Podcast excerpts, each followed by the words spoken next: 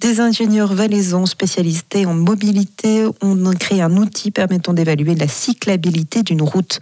Dénommé Bike Survey, ce programme informatique automatisé permet de déterminer si un axe routier est adapté au vélo. C'est le bureau CITEC basé à Sierre qui a remporté l'appel à projet lancé par la Confédération, un concours visant à améliorer les secteurs de mobilité douce. Les explications de Pierre Favre, responsable du bureau d'ingénieurs CITEC à Sierre. Cet outil traduit en fait les nombreuses normes et en termes de cyclabilité. Donc, euh, c'est des données du type est-ce qu'il y a des aménagements cyclables, oui ou non, de quel type, de quel gabarit, euh, est-ce qu'il y a 1000 véhicules, 10 000 véhicules par jour sur cet axe, euh, est-ce qu'il y a beaucoup de poids lourds ou bien pas, quelle est la vitesse, etc. Et puis cet outil informatique, ça, veut dire quoi concrètement? C'est un ordinateur, vous mettez des données dedans, puis il en ressort, euh, oui, cette route, elle est, elle est bien pour faire du vélo?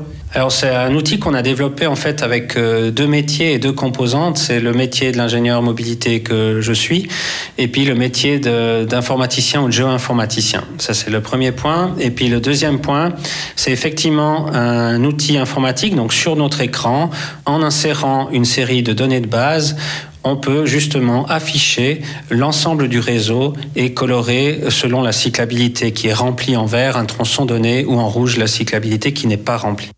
Vous l'avez compris, si les normes nationales sont respectées, le tronçon en question devient vert sur la carte. Si elles ne sont pas, la route deviendra rouge. Un système qui aide les villes et cantons à améliorer leur réseau cyclable. Martigny a fait office de cobaye en étant le projet pilote durant l'année dernière. Désormais, l'outil est finalisé et n'attend plus que d'analyser ses premiers espaces dédiés à la petite reine. C'était un sujet préparé par Yves Crétin.